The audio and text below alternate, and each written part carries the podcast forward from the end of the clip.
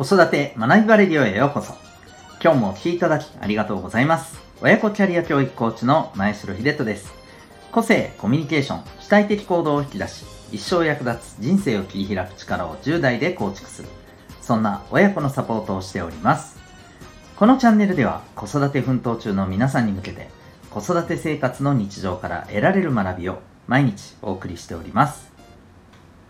今日は第655回でございます、えー、謙虚さを表現することのデメリットというテーマでお送りしていきたいと思います、えー、お子さんそして私たち保護者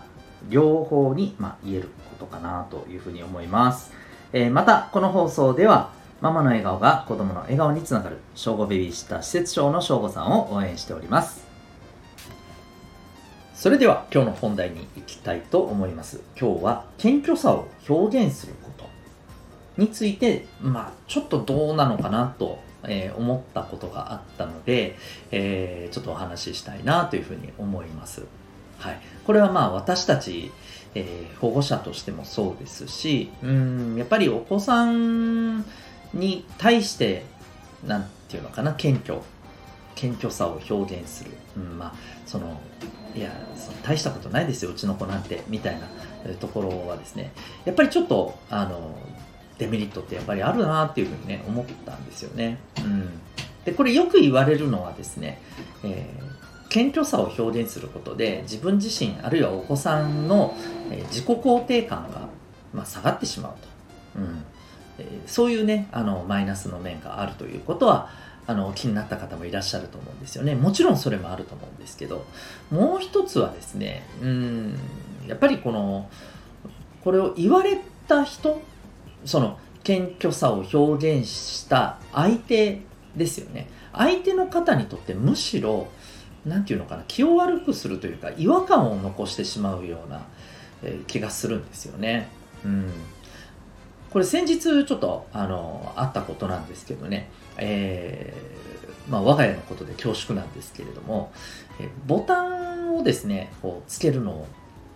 まえ妻にお願いをしたことがあるんですよ。うん、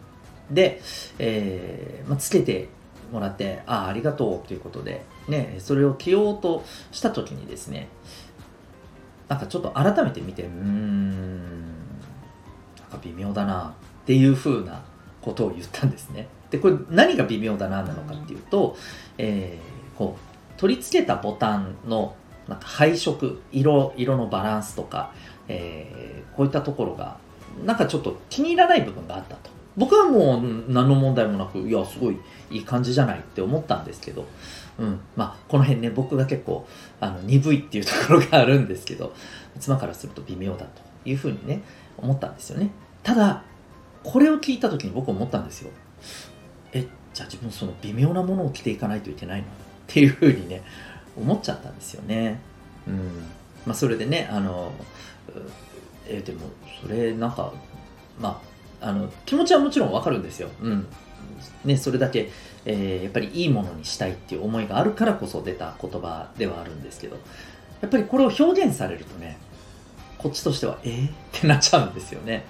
であのー、この経験ではですね、まあ、妻としてはその謙虚っていうことよりも、まあ、純粋にうんちょっと今一つだなっていうふうに思ったことではあるんですけどこれ例えば謙虚で、えー、いやいや大したことないですよありがとういい感じだねいやいや全然大したことないっていうふうに言われた時になんかねうんいやなんか自分すごいいいと思ってるのに大したことないのこれ っていうふうにやっぱり思う人もいると思うんですよ。もちろんね、あの、謙虚に、あの、あ、これは謙虚にしてるだけだなっていうふうに、あの、もちろん受け取ってくれるとは思うんですよ。でも、それを、それを含めてもね、やっぱりなんかこう、それよりは、いや、ありがとうございます。めっちゃ頑張ってやりましたって言ってもらった方が、とっても気持ちいいじゃないですか、言われた方も。うん。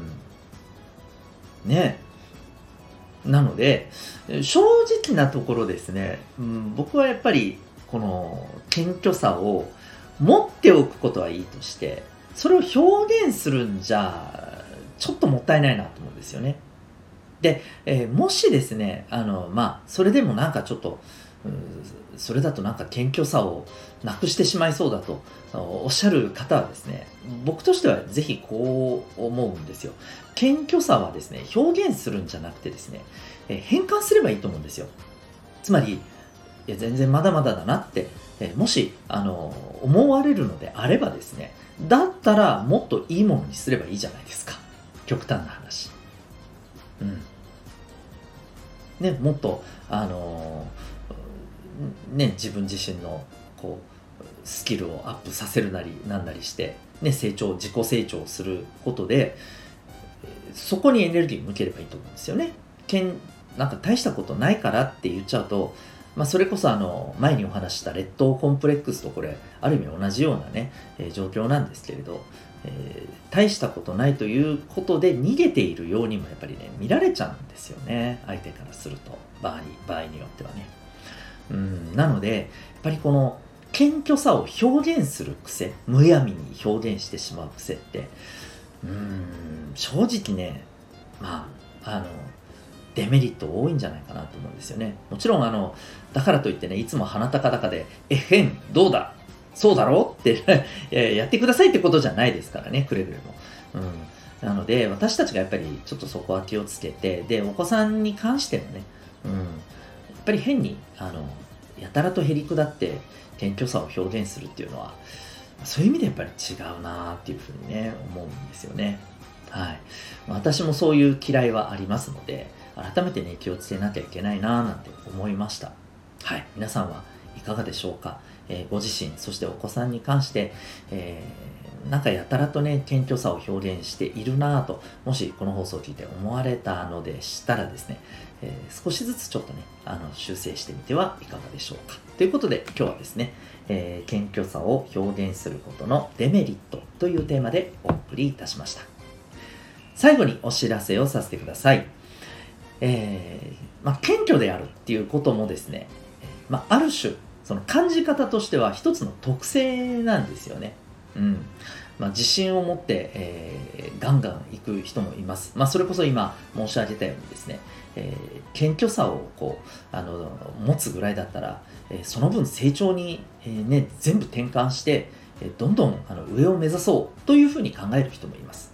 あるいは一方で、やっぱりそれをすることで、え相手に対して何かちょっとやっぱり失礼な感じを与えてはいけないと。ということで本当に相手の、あの思いやりということも、えー、ね、気配りということも含めて、えー、謙虚さを表現するっていうことをやっぱり大事にしたいなと思われる方もいます。うんえー、この辺りってやっぱり特性があると思うんですけれども、えー、その生まれ持った特性をですね実は簡単に知る方法がありますそれは何かというとですねえー、指紋を分析することです。はい。で、この方法はですね、えー、占いなどではなくですね、極めて科学的であり、そして、えー、何よりですね、0歳のお子さんでも指紋ってあるので、えー、何もね、なんかアンケートや質問に答えるなんてことは全くいらないんですね。えー、そういうことせずともですね、え、客観的かつ科学的にかつ簡単にですね、え、脳の特性を知ってしまえると。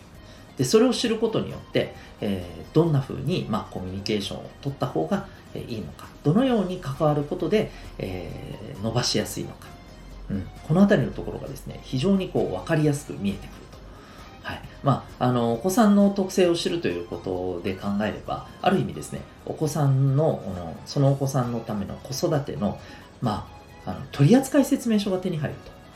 と、うん、そういうふうにね考えていただけてもいいんじゃないかなと思います。いかがでしょうか？えー、日本にまだ入って、え、2年、え、余りのですね、メソッドである、え指紋の分析、指紋ナビ、えオンラインでも受講可能でございます。興味がある方はですね、ウェブサイトへのリンクを貼っておりますので、ご覧になってみてください。それでは最後までお聴きいただきありがとうございました。また次回の放送でお会いいたしましょう。学びようき一日を